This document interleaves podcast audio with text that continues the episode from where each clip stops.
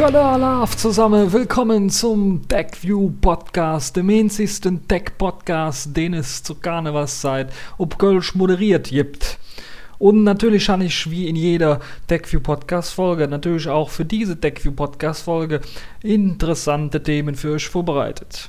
Im Programm haben wir dabei GNOME Apps, die zukünftig standardmäßig in JavaScript geschrieben werden sollen.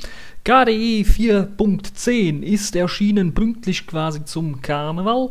Linux Game der Woche, Counter-Strike Source in dem Fall. Eine neue Kategorie, die ich so ein bisschen einführen möchte. Das Spiel der Woche will ich es vielleicht mal nennen. Und das ist halt in dem Fall Counter-Strike Source. Dann haben wir Calligra Office 2.6, das erschienen ist, genauso wie LibreOffice 4.0, das erschienen ist, mit einigen ja, Neuerungen. Wir haben Chocolatey, das sogenannte Update für Windows. Wir haben den Bug der Woche bei macOS 10. Das ist äh, quasi eine, ja, auch eine neue Kategorie, die ich mit einführen möchte. Die Pfeife der Woche will ich es mal nennen. Also in dem Fall macOS 10. Wir haben das Vivaldi Tablet, das nun mit eigener Hardware herauskommen soll. Und wir haben Ubuntu Phone, das tatsächlich im Oktober erscheinen soll. Fangen wir direkt an mit dem Programm. Wir fangen an mit dem allerersten Thema, nämlich statt Java quasi de facto der Standard werden soll, wenn man GNOME-Apps programmieren möchte. Das hat die, das haben die GNOME-Entwickler, ob der GNOME Developer Experience Hackfest, das ist so eine Veranstaltung, die, die findet halt immer vor der FOSDEM 2013 statt, beziehungsweise allgemein immer vor der FOSDEM statt. In dem Fall halt vor der FOSDEM 2013, also gerade letzte Woche irgendwie angefangen. Da haben sie halt darüber geschwart, wie man halt eben Standards schaffen könnte für GNOME-Apps. Das heißt, das soll jetzt tatsächlich ja, ein Format geben, speziell für GNOME, das eben Applikationen oder Mini-Applikationen ermöglicht.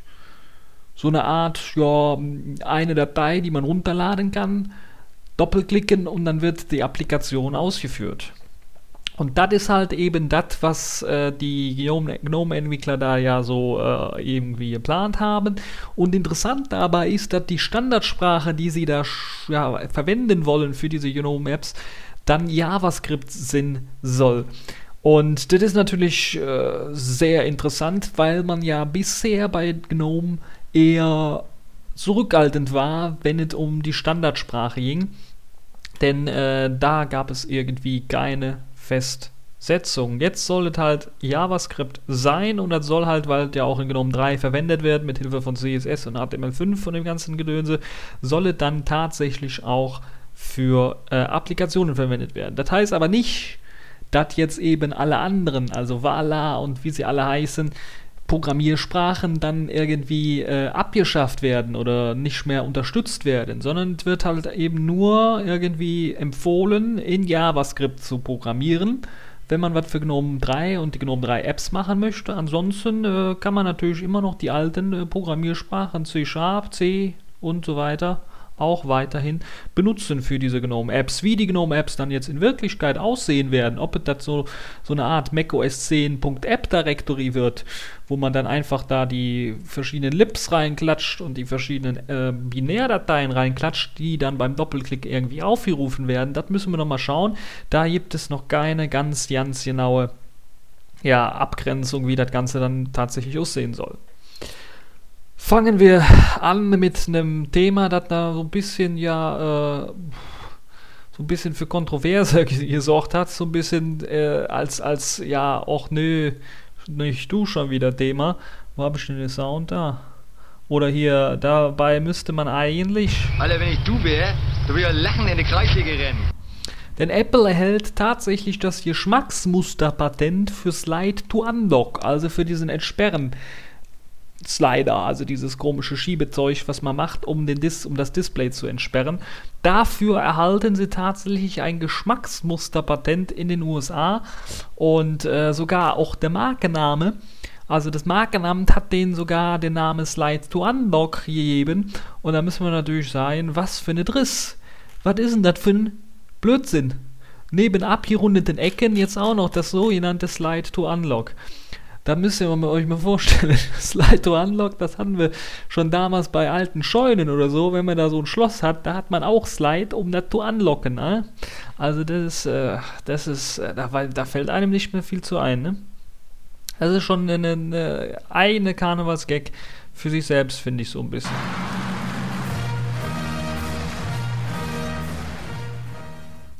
Kommen wir allerdings zu unserer neuen Kategorie in dem TechView Podcast, nämlich das Spiel der Woche. Das Spiel der Woche muss nicht immer ein Spiel sein, in dem Fall ist es das, aber es kann natürlich auch irgendwie eine lustige Geschichte sein, die zum Begriff Spiel passt. In dem Fall ist es allerdings tatsächlich ein Spiel, denn nachdem Half-Life 1 und Counter-Strike 1.6 für Linux erschienen sind in einer nativen Version unter der Steam-Plattform, haben jetzt die Entwickler tatsächlich also die Entwickler von Valve tatsächlich dann für Steam jetzt Counter-Strike Source veröffentlicht. Das ist also die erste Version mit, äh, oder die zweite Version eines Spiels, die auf der Source Engine basiert, sodass man damit rechnen kann, dass Half-Life 2 oder Left 4 Dead 2 dann auch bald kommen werden. Auf jeden Fall gibt es jetzt also, also Counter-Strike Source unter äh, Steam zum Runterladen und jeder kann sich das dann hier anschauen. Ansonsten, wenn ihr das noch nicht gekauft habt, dann könnt ihr euch für knapp 20 Euro tatsächlich kaufen, also 19,99 und dann ein bisschen Counter-Strike unter Linux zocken. Auch eine sehr, sehr positive Nachricht. Steam, die Plattform selber, kann jetzt tatsächlich auch in die Paketmanager der anderen Linux-Distributionen mit integriert werden, ohne dass es da rechtliche Probleme gibt. Da gab es ja noch eine rechtliche Unsicherheit, weil Valve das nicht irgendwie geduldet hat in ihren Lizenzbestimmungen. Jetzt gibt es tatsächlich eine neue Lizenzbestimmung, die es einem ermöglicht, tatsächlich Steam so zu packen, dass man das einfach in jede beliebige Distribution mit hineinpacken kann, solange halt kein irgendwie Geld verlangt wird fürs Runterladen. Ja, das ist also unsere neue Kategorie der Woche, Spiel der Woche. Hoffentlich gibt es da nächste Woche auch hochinteressante und hoch äh, ja, spannende Themen dazu. Kommen wir zum nächsten Thema, nämlich KDE 4.10 ist tatsächlich erschienen, quasi mit einem bisschen Verzögerung, die natürlich auch dadurch ausgelöst wurde, dass es ja einen Jahreswechsel gab. Es gab ja eine RC-Version von KDE 4.10, also KDE Software Collection 4.10, so heißt es ja offiziell, also Plasma Desktop und die ganzen Applikationen dazu. Und dieses KDE 4.10 wurde halt ein bisschen was verzögert, kam jetzt allerdings tatsächlich doch auch in der finale Version raus, auch wenn es mir nicht ganz so passt, denn mein Patch, den ich eingereicht habe, um irgendwie die Notifications, also die Benachrichtigungen so ein bisschen zu fixen, damit die vernünftig funktionieren, so wie man es gewohnt war von der Vorgängerversion, äh, hat es nicht ganz geschafft. Der Hintergrund zu der ganzen Geschichte ist, dass man diese Notifications, also die Benachrichtigungen, so wie sehr, sehr viele andere Dinge in dem Plasma Desktop komplett neu geschrieben hat. Das heißt, man hat da tatsächlich die C++ Qt-Bibliothek ein bisschen was ausgetauscht und ist zu QML gewechselt und hat dann natürlich in QML den ganzen Driss da geschrieben. Und in dem Fall ist da ein bisschen jetzt die Funktionalität verloren gegangen, zumindest aus meiner Sicht äh, in den Benachrichtigungen. Und ja, das muss dann natürlich jetzt ein bisschen jetzt gefixt werden, aber da müssen wir mal schauen, wie sich das dann weiterentwickeln wird. Was gibt es denn dann sonst noch anderes zum KDE Plasma Desktop zunächst einmal zu sagen? Man hat vor allen Dingen den Task Manager, also das Umschalten zwischen verschiedenen offenen Fenstern, verbessert. Das sieht jetzt optisch ein bisschen besser aus und es funktioniert wesentlich besser als noch bei dem Vorgänger.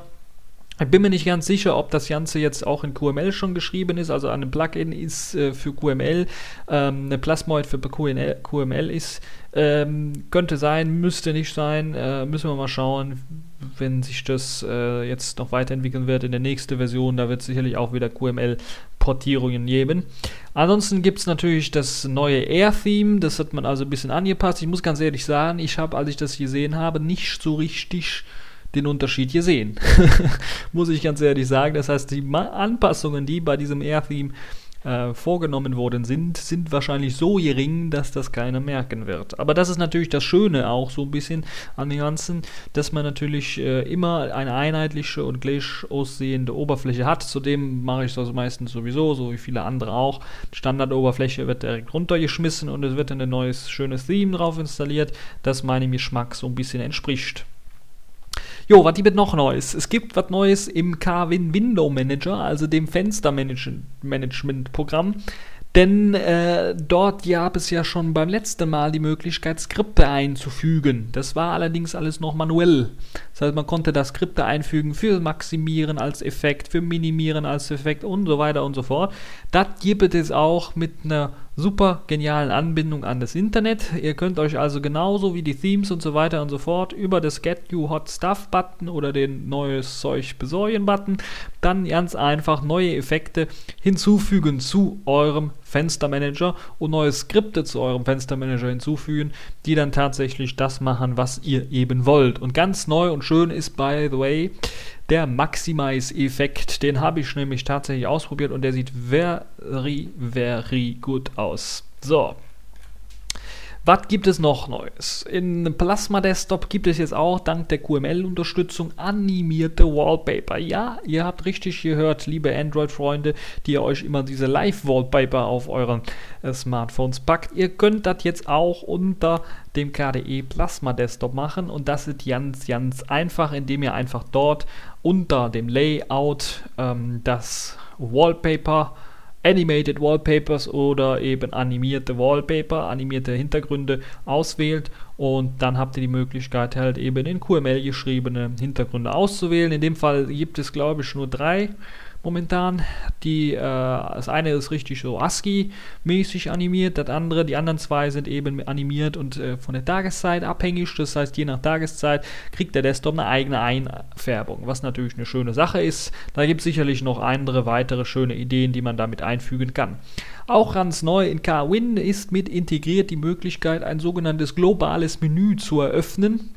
Aber kein richtig globales, globales Menü, sondern also nicht wie bei macOS 10 oder eben bei Ubuntu Unity, sondern eben das Menü wird als eine Art Knopf im Fensterrahmen mit integriert und ihr könnt dann einfach, wenn ihr oben links auf, auf, auf den Knopf drückt, dann das Menü des jeweiligen Programmes öffnen. Ist natürlich eine Geschmackssache, wird natürlich standardmäßig nicht aktiviert, aber wer das auch haben möchte, der kann das natürlich dann auch machen. Dann auch sehr, sehr schön im Hintergrund, da gab es ja immer so diese Probleme, da haben immer viele gemeckert, diese ganze semantische Suche und der ganze Kram, der ganze Driss, der ist viel zu langsam. Das wurde jetzt endlich auch gefixt. Neben Nepomuk, das natürlich für diese Indexierung, für, für, diese Metadaten zuständig sind, gab es natürlich auch immer dieses Strigi. Und gerade dieses Strigi, was die Dateien indexiert hat, für eine schnelle Suche und so weiter und so fort, das war furchtbar langsam und hat viele Ressourcen gefressen, gerade wenn man ganz, ganz viele Dateien hat. Jetzt wurde komplett einen neuen Indexer rumgeschrieben und dieser Indexer, der macht sich kaum bemerkbar. Ich habe selber getestet, das ist eine Traum im Vergleich zu dem Strigi, was es vorher gab. Das ist wirklich 100% besser und äh, das macht natürlich eine ganze Menge Spaß. Zusätzlich dazu gibt es noch einen neuen Nepomuk Cleaner. Das ist ein neues kleines Tool, das eben die semantische Suche so ein bisschen konfigurieren lässt. Sehr, sehr, sehr granular und fein kann man da ein bisschen das ja, äh, anpasse und, und rumfummle mit. Und man kann natürlich auch den Cleaner laufen lassen, um halt eben den äh, Speed von dem Ganzen ein bisschen was, abzu, äh, ein bisschen was abzugraden. Also das Ganze natürlich dann ein bisschen wieder was schneller zu machen, indem man halt unnötige Sachen wieder rauslöscht, was eine super, super Sache ist. Auch eine wunderbare, super Geschichte ist, dass in KDE jetzt nun ein neuer Printmanager, ein neuer Druckerdialog mit eingebaut ist. Vorher war natürlich immer so ein Druckerdialog, der ein bisschen was langweilig war, weil er vor allen Dingen in Python geschrieben war und das natürlich immer so ein Code war, der ein bisschen ah, der war, war richtig langsam und der war nicht so richtig integriert. Es gab also keine so schöne Meldungen wie bei GNOME eventuell, wenn man den Drucker eingesteckt hat.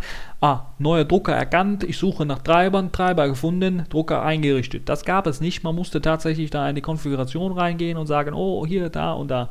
Das ist jetzt alles Schnee von gestern, denn jetzt gibt es den neuen Printmanager, den neuen Druckmanager, der tatsächlich in C geschrieben ist und der, der eben diese Kombination, diese Integration in den Desktop bietet. Das heißt, dieser neue Druckmanager macht genau das. Wenn man den Drucker einsteckt, sagt er, hey, hier ist ein neuer Drucker. Oh, ich habe den Treiber dafür gefunden. Super, jetzt kannst du drucken. Das ist das, was der neue Druckmanager macht, was eine super tolle Sache ist. Da muss man nicht eben durch die, äh, die, die, die Dialoge rumklicken, und, um das Ganze einzurichten.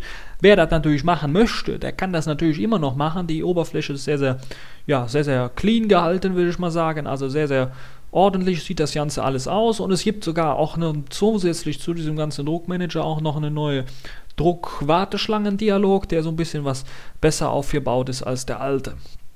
Dann natürlich eine der zentralsten und wichtigsten Sachen ist natürlich der Dateimanager, Dolphin in dem Fall.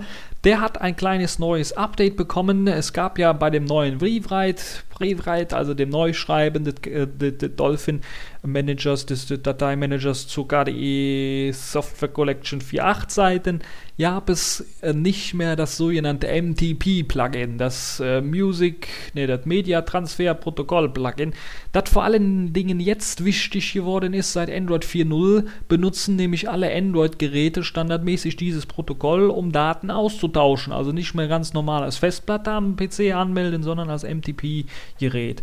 Und das ist natürlich jetzt auch super, dass das jetzt in äh, Dolphin mit integriert worden ist. Der neue, neue KIO-Slave, MTP, der einem ermöglicht dann beispielsweise die Android-Geräte auch ohne ein bisschen Tweaken an dem Android-Gerät selber dann tatsächlich in den äh, Dolphin Dateimanager wieder einzubinden. Das Ganze funktioniert natürlich auch mit dem automatischen Automounter, den man hat, also dieses komische USB-Symbol, das unten rechts an der Uhr angezeigt wird und dann immer aufpoppt, wenn ein neues Gerät hinzugefügt worden ist, das irgendwie mit dem Dateimanager oder mit einem anderen Programm geöffnet werden kann. Da wird es natürlich auch dann auch angezeigt, was eine super tolle Sache ist. Das also so die, die Kernbereiche des KDE Software Collection des KDE Plasma Desktops, würde ich mal sagen. Und dann gibt es natürlich auch noch die KDE-Programme, die KDE-Applikationen, die auch noch neu ja, neue Funktionen bekommen haben, beispielsweise der Kate ähm, Texteditor, der natürlich auch fürs Entwickeln äh, genutzt werden kann. Der hat natürlich eine ganze Menge Bugs gefixt bekommen und natürlich eine ganze Menge neue Features fürs Programmieren bekommen. Aber einer der schönen Features ist, dass es jetzt Passive Pop-ups gibt. Das heißt, wenn es eine neue Benachrichtigung gibt, dann nervt das dann nicht mehr so rum, sondern es gibt jetzt so eine äh, in der Systemleiste unter dem Menü quasi immer so ein Pop-up, das dann auftaucht, das so ein bisschen mh, hm, Je nachdem, wie es eingefärbt ist, natürlich dann ein bisschen was äh, Warnungsmäßiges hat, allerdings immer natürlich dann nicht irgendwie die Arbeitsfluss so ein bisschen stört, indem es halt einfach ein Pop-up einfach über dem Text, über dem gerade Arbeit zu arbeiten, bearbeiteten Text anzeigt, was natürlich eine super tolle Sache ist. Dann gibt es auch noch einige ja, äh, Verbesserungen äh, tatsächlich in der Konsole. Das heißt, in dem kleinen Programm, wo ihr euch dann tatsächlich eure Befehlszeilen einkippen könnt, gibt es jetzt tatsächlich einige Verbesserungen unter anderem gibt es da Drag-and-Drop-Verbesserungen, falls man beispielsweise Text hinzufügen möchte und den, und den Steuerungsknopf, die ihr drückt, hält auf eurer Tastatur. Genauso gibt es jetzt auch die Möglichkeit mit Print Screen, also mit dem Druckenknopf auf eurer Tastatur, dann tatsächlich wieder auch Signale zu senden, was eine tolle Sache ist. Außerdem wird Xterms 1600 Mouse Extension unterstützt, also der allerneueste Standard für eben äh, einige Programme sicherlich hochinteressant. Das ist also auch die Möglichkeit für euch Konsolenlover dass ihr da auch so ein bisschen was äh, Neues mitbringen, mit, ja, mitgestalten könnt. Dann gibt es natürlich auch wieder ein Mega-Update, würde ich fast sagen, zu dem PDF-Viewer Ocular, denn der hat jetzt eine super tolle Funktion bekommen. Ihr kennt es vielleicht, wenn ihr ganz, ganz lange, ganz, ganz große PDF-Dateien mit ganz, ganz großen Bildern habt, dann dauert das eine Ewigkeit, bis er was lädt.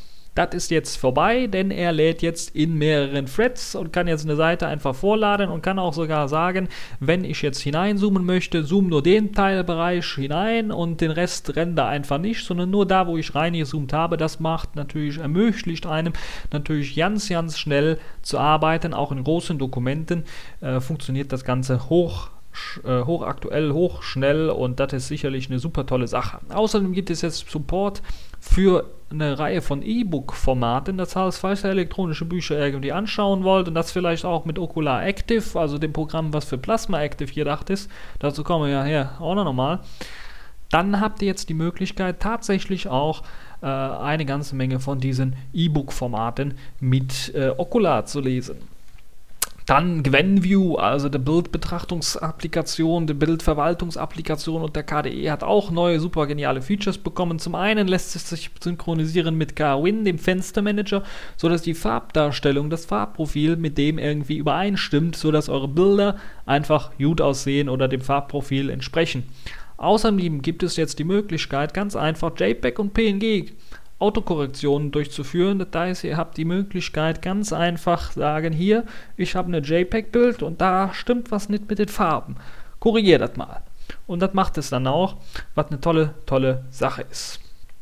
Das also eine der Neuerungen von Venue. Es gibt noch einige andere Detailanpassungen, die natürlich auch im Zusammenhang mit den Veränderungen in Nepomuk und Strigi mit äh, oder dem Wegfall von Strigi und dann dem äh, Umbau von Nepomuk, der semantischen Suche eben auch äh, ja, hochinteressant sind. Auch natürlich auch für eure E-Mail-Applikation falls ihr da tatsächlich Contact benutzen möchtet als äh, ja, PIM-Anwendungen, dann könnt ihr das natürlich auch machen. Äh, da gibt es auch gerade in der Mail-Applikation eine super tolle neue Neuigkeit. Da habt ihr jetzt tatsächlich eine Autocorrection für, also eine Autovervollständigung oder eine Autokorrektur für Texte, die ihr eingebt. Also die müssen nicht immer irgendwie per Rechtsklick direkt eingegeben werden und dann sagen, oh, hier ist was falsch, muss ich per Rechtsklick äh, ändern, sondern das kann er jetzt automatisch auch machen, was eine tolle Sache ist. Außerdem gibt es noch ein paar Formatierungshilfen und Formatierungstipps. Äh, Gerade wenn ihr HTML-E-Mails schreiben wollt, könnt ihr jetzt zum Beispiel auch Tabellen mit einführen, falls ihr das wollt. Und eines meiner sehr guten Sachen, gerade wenn ich sowas immer testen möchte, ist natürlich die Möglichkeit, ganz einfach meine meine E-Mails und meine, meine Accounts einfach zu importieren von anderen E-Mail-Programmen. Und da ist jetzt zum Beispiel mit die äh, Option hinzugefügt worden, dass man eins einfach die, äh, die Einstellungen von Opera mit integrieren kann. Also Opera hat ja auch, der Browser hat natürlich auch ein E-Mail-Programm und die Einstellungen lassen sich jetzt ohne Probleme in K-Mail mit importieren. Das gleiche gilt sogar für, äh, für Einstellungen und Daten bei Glossmail und dem E-Mail-Programm Balsa und auch die Tags, wenn man sie tatsächlich in Thunderbird oder in Clausemail gesetzt hat für E-Mails, lassen sich jetzt tatsächlich auch mit in Garmail mit integrieren, was eine super tolle, geniale Sache ist. Dann gibt es natürlich noch äh, eine Applikation, eine Anwendung, die mir am Herzen liegt, nämlich Marble. Also die Möglichkeit, die Erde einfach mit verschiedenen Landkarten äh, nochmal in 3D oder in platter Ansicht anzusehen. Und da gibt es jetzt auch die Möglichkeit, natürlich Planeten anzusehen. Und da haben sie jetzt einige findige Entwickler haben jetzt tatsächlich auch die Möglichkeit gegeben, den Mars sich anzusehen und dort sicherlich auch dann natürlich die verschiedene Missionen, die verschiedenen Satelliten, die um den Mars kreisen und die verschiedenen ähm, Dinge, die da passiert sind auf dem Mars in den Sachen Missionen sich anzuschauen. Und das ist sicherlich eine super geniale Sache, gerade wenn man was lernen möchte, wenn man sich das mal anschauen möchte und ein bisschen was fasziniert in den Weltraum schauen möchte. Das so also die Grundlagen der Anwendungen, die auch noch mit aktualisiert worden sind. Unter der Haube, wie gesagt, ganz, ganz viel QML mit integriert worden, ganz, ganz viele Plasmoids, ganz, ganz viele Widgets wurden neu geschrieben in QML und das ist natürlich eine super tolle Sache. Gerade i4.10 ist deutlich schneller dadurch geworden als die 4.9er Version. Ich kann das alle nur empfehlen, sich das mal anzuschauen. Eventuell auf die 14.1 Version zu warten, dann kommt auch mein Patch beziehungsweise eventuell eine Weiterentwicklung des Patches, den ich eingereicht habe, damit die Benachrichtigungen wieder so funktionieren, wie man es eigentlich gewohnt war. Bleiben wir direkt bei KDE, denn passend zu KDE 14 ist auch gleich das Office-Paket Calligra in Version 2.6 mit erschienen. Und diese neue Version hat auch ein neues Tool mit an Bord, nämlich ein Tool, um E-Books zu erstellen. Das ist so ein bisschen eine abgespeckte Variante des Words-Programmes, also des Texteditors, der in äh, Calligra mit integriert ist. Und der ermöglicht dann halt auch so bestimmte Sachen wie beispielsweise in umfangreichen Romanen die Kapitelmarken und so was alles zu setzen. Und der ganze Driss, den man eben braucht, wenn man so ein E-Book erstellen möchte und natürlich das Exportieren in E-Books in E-Book-Format ist natürlich damit auch möglich. Ansonsten mit zu Galiga gehört natürlich auch die wunderbare äh, Bildbearbeitungssoftware Krita, die auch in Version 2.6 erschienen ist und viele, viele Neuerungen mit hinzugewonnen hat. Und äh, ich würde auf jeden Fall mal äh, das empfehlen, das euch anzuschauen. Import-Export-Funktionen sind sicherlich sehr, sehr groß geworden und haben sich sicherlich sehr stark erweitert die Optionen in, ähm, in der pa Tabellenkalkulation. Dort gibt es jetzt einen neuen Funktionsoptimierer beispielsweise. In der Präsentationssoftware gibt es ein neuen, neues Animationsframework, das genutzt werden kann, um Animationen in Präsentationen zu machen. Und in Calligra Plan wurden beispielsweise weitere Zeitplanungen verfeinert. So könnt ihr noch genauer, noch granularer einstellen, was ihr tatsächlich wann und wo machen wollt, was eine tolle, tolle Sache ist. Außerdem gibt es einen verbesserten CSV-Import und Export für Datenbanken, falls ihr eben halt äh, das Datenbankverwaltungsprogramm Gexi benutzen wollt. Das also so im Groben die Neuerung von Calligra 2.6.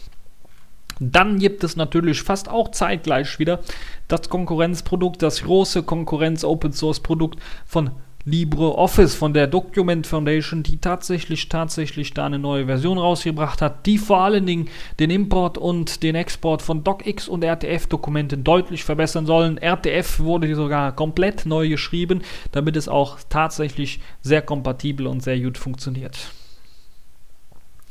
Im Textprogramm äh, weiter lassen sich nun tatsächlich Bereiche mit einem Kommentar versehen vor. Nämlich war das ja immer, also bei den vorigen Versionen war es natürlich immer so, dass man eben am Ende oder am Anfang oder mittendrin irgendwie im Text einen, eine Textmarke setzen konnte und da einen Kommentar hinzufügen konnte.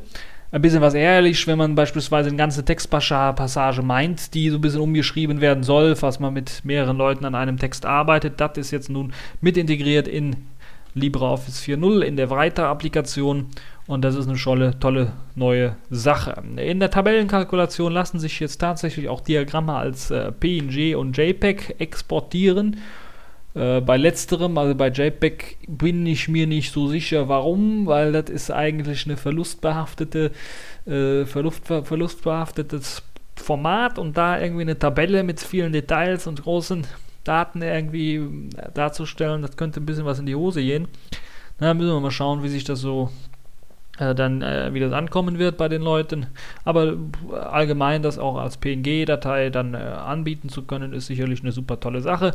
Eine Spielerei sicherlich für den einen oder anderen ist die Möglichkeit, die Firefox Personas, also die Themes für Firefox, ganz einfach auch unter äh, LibreOffice nun zu nutzen, was sicherlich eine tolle Sache ist. Und alle Linux-Nutzer kriegen sogar eine Sonderfunktion, nämlich die Möglichkeit, ganz einfach mit einer Android-Applikation eure ja, Präsentation zu steuern. Da seht ihr also in der Android-Applikation die Folien, die ihr gerade habt, die nächsten Folien, die kommen werdet, werden, die Kommentare und so weiter und so fort. Das könnt ihr dann alles da durchklicken und so weiter und so fort, was eine super geniale Sache ist. Das wird für Windows und für Mac OS 10, falls ihr da irgendwie Nutzer seid, sicherlich dann auch bald kommen in der nächsten Version mit Sicherheit. Das also die Neuigkeiten so im groben Überblick zu LibreOffice 4.0. Und äh, dann machen wir natürlich ein bisschen weiter mit äh, dem sogenannten Chocolati. Nee, das ist keine Schokolade oder keine neue Schokosorte. Nee, das ist eine Windows-Thema. Jetzt werden alle einige sagen, verdammt, was hat denn der? Der hat doch die ganze Zeit über Linux geredet, jetzt redet er über Windows. Ja, ich will natürlich das Ganze wieder, ist eine Tech-Show, ist ja eine TechView-Podcast-Show, ist nicht eine Linux-Tech-Podcast-Show. Obwohl natürlich der meiste Bereich äh, eben Linux ist, weil ich eben Linux-Nutzer bin und da auch die meiste Erfahrung und die meisten interessanten Themen da raussuchen möchte. Aber ich habe was Interessantes gefunden, auch für die Windows-Welt. Denn die Windows-Welt, die, ja, die, die leidet ja darunter so ein bisschen, äh, was wir Linux-Nutzer haben, nämlich apt-get oder Jum oder Zipper oder Pacman oder wie sie alle heißen. Also diese Paketmanager, mit denen man ganz einfach Programme nachinstallieren kann. Das ist nicht so einfach auf Windows. Da gibt es zwar für Windows 8 den sogenannten Windows 8 Store, aber so die meisten Programme findet man dort nicht. Und da gibt es ein super geniales Projekt jetzt, zumindest für Open Source Programme, Programmchen. Das nennt sich Chocolatey. Und Chocolatey ist eine Art ja apt-get für Windows. Es ermöglicht mit dem ganz, ganz einfachen Pro Befehl cinst die Installation von verschiedenen Open Source Programmen. Beispielsweise kann ich so ganz einfach 7-Zip nachinstallieren, indem ich sage cinst 7-Zip und dann wird mir ganz einfach 7-Zip heruntergeladen und installiert. Das Ganze basiert auf einem ja, von Microsoft bereitgestellten ähm, Installationsmechanismus, der so ein bisschen aufgehackt worden ist und eben darum erweitert worden ist, damit man halt tatsächlich andere Pakete damit herunterladen und installieren kann. Das Ganze ist noch in der Beta-Version. Es gibt äh, noch etwas, ja, sagen wir mal, wenig Pakete Allerdings könnt ihr euch das Ganze auch schon mal runterladen und äh, ausprobieren, falls ihr Windows-Nutzer seid oder ein bisschen immer genervt wart unter Windows, wenn ihr eben keinen Paketmanager gefunden habt. Zum Beispiel sind Git Notepad++, 7-Zip, Ruby, Node.js, Console 2, Python, VLC, Fiddler, eine Chocolate GUI gibt es übrigens auch, also eine grafische Oberfläche für den ganzen Kram. Den kann man sich auch nachinstallieren, falls man möchte. Und es gibt sogar die Möglichkeit, auch nur Kommandozeilen-Applikationen wie beispielsweise 7-Zip äh, herunterzuladen und zu installieren. Es gibt also eine ganze Menge schon äh, von fertigen Open-Source-Paketen, die man ganz einfach nachinstallieren kann. Dazu gehören beispielsweise auch FileZilla, was ein super Programm ist, wie ich finde, und Sublime Text 2, das ja auch sicherlich eine super geniale Textverarbeitung, ein super geniales, nicht Textverarbeitung, sondern eine Texteditorprogramm für Programmierer sicherlich ist. Paint.net, äh, Curl kennt man natürlich auch. Selbst Google Chrome gibt es als Paket, das man sich ganz einfach nachinstallieren kann. Selbst Skype und den Adobe Reader kann man sich über diese Paketmanager einfach so nachinstallieren.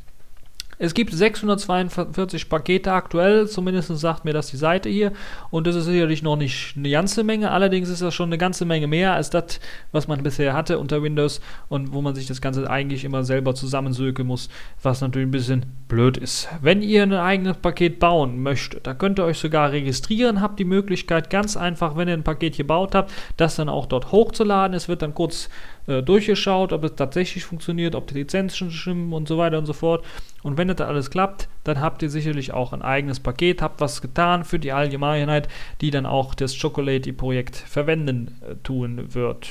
So, das hier noch zu Chocolate, das hier noch zu dem äh, Windows-Thema. Kommen wir wieder zu einem Linux-Thema, denn dort gibt es nämlich was ganz, ganz Interessantes. Ich habe mich ja furchtbar geärgert, weil ich mir ein sogenanntes ZeniThink C71 gekauft habe. Für die, die sich noch erinnern, also für die Älteren unter uns, die sich noch erinnern, ja, das war tatsächlich die erste Hardware, auf der das sogenannte Vivaldi Tablet oder vormals Spark Tablet von KDE, also mit der KDE Active Plasma Active Oberfläche, ausgeliefert werden sollte. Allerdings war dieser Anbieter natürlich, also dieser chinesische Anbieter ZeniThink, so dreist, dass sie kurz vor der Auslieferung einfach mal das komplette Mainboard und das Layout geändert haben, sodass die Software, die darauf lief mit den ganzen Treibern, also das Plasma Active, komplett inkompatibel wurde zu der Hardware. Natürlich eine riese, GAU. Jetzt habe ich hier ein Android-Tablet rumliegen, mit dem ich halt eben wie kein Linux drauf laufen lassen kann, außer eben Android als Linux-Kernel. Da hat man dann beim Vivaldi Tablet natürlich von neuem anfangen müssen und war natürlich ein bisschen was geschockt. Hat dann ein bisschen was rumgesögt und rumgesögt und hat dann versucht, einen neuen Hardware-Anbieter zu bekommen, der eben das kann, was die wollen. Allerdings hat man keinen gefunden. Jedenfalls keinen, der einem irgendwie eine Garantie geben konnte. Ja, wir werden auf jeden Fall das und dies und hier und so machen. Das gab es einfach nicht. Das ist einfach nicht gewesen. Also haben sie sich gedacht, okay, was machen wir dann ansonsten? Es gibt ja so eine andere Idee noch. Wie wäre es, wenn wir einfach mal selber Hardware zusammenklicken, selber bauen und das dann einfach in Produktion geben und dann schauen wir mal. Und das hat man jetzt tatsächlich gemacht und ist jetzt so weit, dass man sagen kann, okay, wir können bereits Anfang März das Gerät vorstelle, was wir selber zusammengeklickt und selber zusammengebaut haben und können das dann auch später dann äh, tatsächlich in großer Stückzahl, je nachdem wie viele Bestellungen dann da eingehen, tatsächlich auch freigeben. Das Ganze basiert auf ja fast offener Hardware, würde ich mal fast sagen. Das heißt, ganz, ganz viele Chips, die dort mit eingebaut werden sind, sind natürlich dann so zusammengewählt und so zusammengebaut worden, dass sie so möglichst offen sind, wie es eigentlich nur geht. Das Einzige, wo es Probleme gibt, ist der sogenannte Mali 400 GPU-Chip, der natürlich ein bisschen was proprietär braucht. Das heißt, der braucht tatsächlich einen proprietären Treiber, damit er vernünftig funktioniert, damit auch die Grafik äh, komplett flüssig äh, läuft. Es gibt zwar eine sogenannte freie Lima-Treiber, der allerdings natürlich dann auch auf sehr, sehr vielen binären Blobs irgendwie basiert und der ist noch nicht richtig einsatzbereit, deshalb wird sicherlich auf diesen proprietären Treiber gesetzt, aber das zeigt so ein bisschen, das Hauptproblem von Plasma Active natürlich die fehlende Hardware jetzt doch ein bisschen was ausgebügelt werden soll. Ob die Hardware genauso flexibel sein wird wie eben das ZeniThink C71, wenn ich mir das nämlich hier genau nochmal anschaue, hat das nämlich eine super geniale Funktion, nämlich die Möglichkeit, USB-Geräte im Host-Modus anzuschließen. Das heißt, ich kann dann eine USB-Hub anschließen und kann dann Tastatur, Maus, USB-Stick und was auch immer anschließen und die werden dann oder sollten dann normalerweise vom Gerät auch unter, äh, erkannt werden. Außerdem gibt es einen HDMI-Anschluss, eine Mini-Mikro, ne, eine Mini- oder Micro-SD-Kartenanschluss und halt eben zwei dieser USB-Anschlüsse. das eine ist zum Laden, äh, ganz normaler USB-Mini Anschluss und das andere ist halt zum Anschließen eines äh, ja, eines USB-Sticks, eines WLAN-Sticks oder was auch immer oder einen USB-Hub mit verschiedenen anderen äh, Geräten und, und Sachen. Da bin ich echt mal gespannt, wie sich das weiterentwickeln wird. Es wird sicherlich zunächst einmal tatsächlich nur diese 7 Zoll Variante geben. Da ist natürlich jetzt die Gefahr, da es sehr, sehr viele 7 Zoll Geräte gibt, gerade auch mit Android und ganz günstig. Da muss natürlich auch das Plasma Active Team dann natürlich einen Preis raushauen, der so ein bisschen sagt, okay, wir können in Konkurrenz treten, zumindest was es preislich angeht, das Niveau ähm, zu den ja, Android-Tablets. Da müssen wir echt mal schauen, wie sich das weiterentwickeln wird. Ich bin auf jeden Fall gespannt, werde das jetzt allerdings eher etwas kritischer beobachten, als mir dazu sagen, okay, ich kaufe mir jetzt so ein Tablet, weil das ist ja schon einmal in die Hose gegangen. Und da wären sicherlich auch einige, die vielleicht ähnliches gemacht haben, die vielleicht das Glück gehabt haben, dann ein noch kompatibles Mainboard zu haben, die dann immer noch eben Plasma Active dann selber testen können, allerdings dann nie so eine richtige, ja, sagen wir mal, Production-Ready-Version bekommen die werden sich natürlich ein bisschen was geärgert haben, sicherlich auch. Und natürlich ich ganz groß, weil ich natürlich eine Mainboard-Version hatte, wo man sowas nicht drauf installieren kann. Dann ist natürlich auch gesagt worden, dass das Ganze sehr modular aufgebaut werden soll. Das heißt, dieses Vivaldi-Tablet soll die Möglichkeit haben, und das finde ich dann doch relativ interessant, dass man anders als bei vielen anderen Tablets ganz einfach sagen kann, okay, ich möchte jetzt äh, irgendwie den RAM oder den Flash-Speicher tauschen. Und das soll dann möglich äh, werden. Das heißt, man kann ganz, ganz einfach sagen, okay, ich habe jetzt hier einen Prozessor, eine SOC, einen ARM-Prozessor und der ist ein bisschen was zu leistungsschwach. Ich möchte den tauschen. Ich möchte ganz einfach einen neuen Prozessor kaufen. Dann soll es tatsächlich eine Möglichkeit geben, den ganz einfach auszubauen und einen neuen einzubauen, so wie man es vom alten PC her kennt. Und das ist sicherlich eine sehr, sehr hochinteressante Technologie oder eine sehr, sehr hohe interessante Aspekt dieser Technologie, dass man ganz einfach sagen kann, okay, hier äh, ich möchte was austauschen. Oder wenn der Flash-Speicher ausgeht oder der zu wenig ist und äh, der billig wird relativ, da kann man sagen, okay, anstatt hier 32 GB möchte ich jetzt 128 oder sowas. Oder falls der RAM zu knapp wird, kann ich ganz einfach sagen, okay, tausche ich das Ganze aus. Also die, die, die Möglichkeiten eines Hardware-Upgrades unter einem Tablet, das ist sicherlich ein neues und spannendes, äh, spannender Aspekt. Wenn das vernünftig umgesetzt wird, könnte das sicherlich eine super tolle Sache sein. Jetzt ist es natürlich auch so, dass man auch bereits darüber nachdenkt, okay, diese ganze Technologie und das selber bauen, das könnte natürlich dazu führen, dass man auch eventuell ein 10 Zoll Gerät bauen könnte.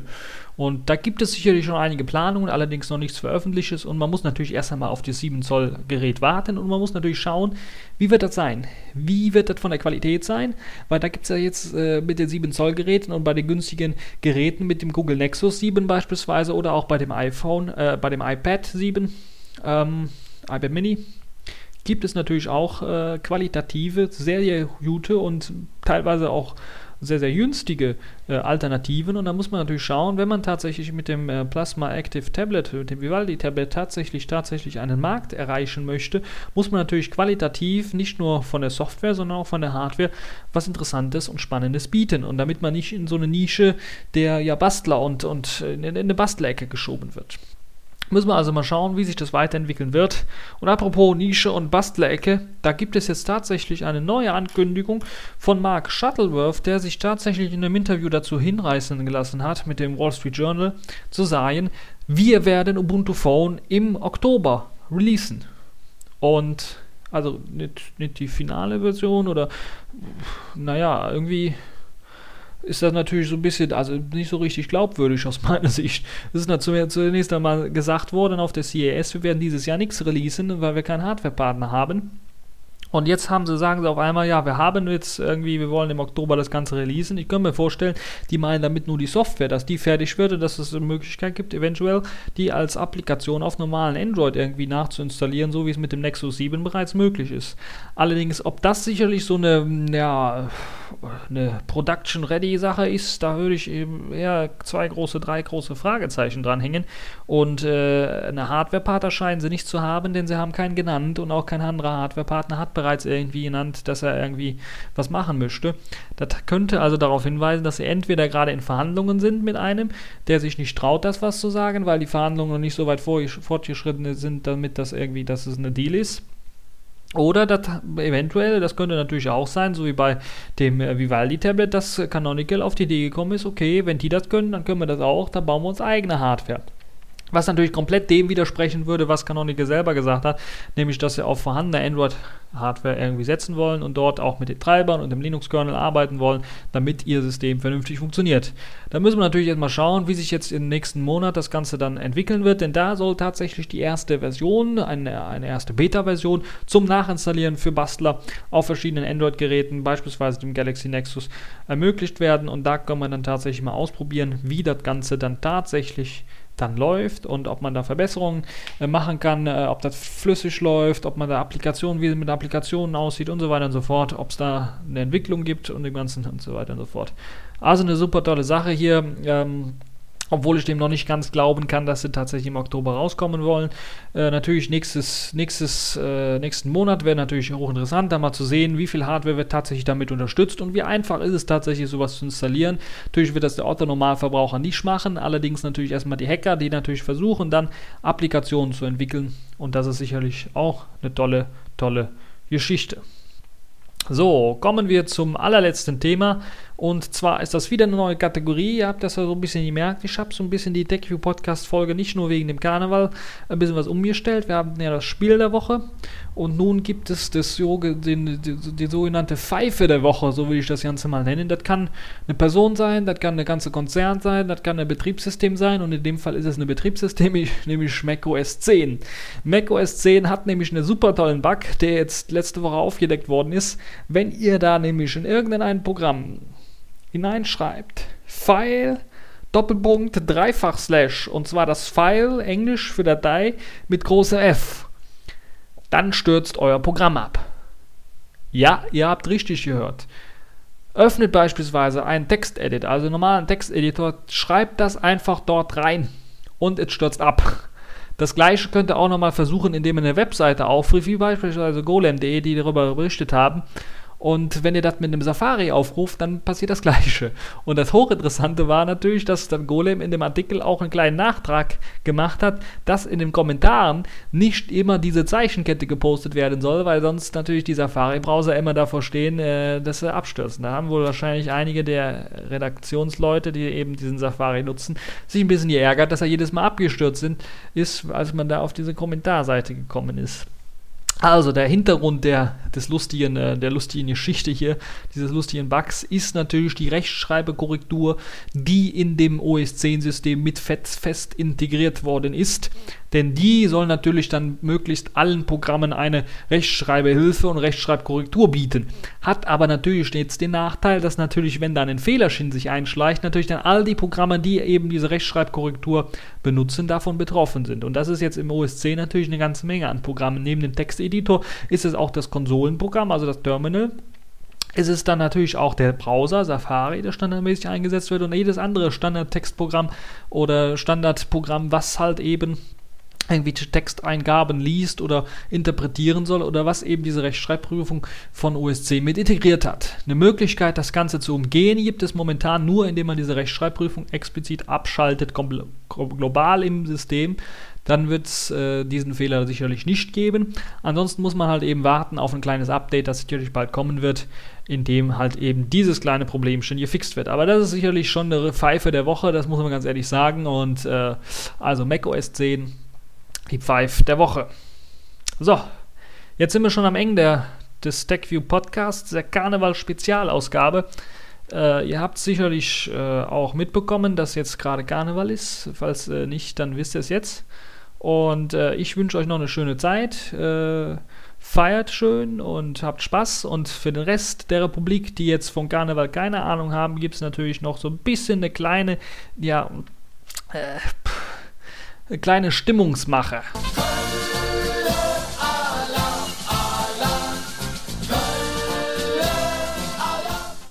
Aber. Moment, Moment, Moment. Was wäre der Karneval ohne eine kleine, kurze, schöne Witz? Und da habe ich mir einen rausgesucht. Keine Angst, nur 17 Sekunden lang. Und äh, ganz zum Ende des TechView Podcasts wollen wir natürlich passend mit diesem kleinen Witz enden. Ich höre so jeden Tag, die CDU sagt, die SPD hat keine Ahnung, die SPD sagt, die CDU hat keine Ahnung. Und das Schöne daran, die haben beide recht.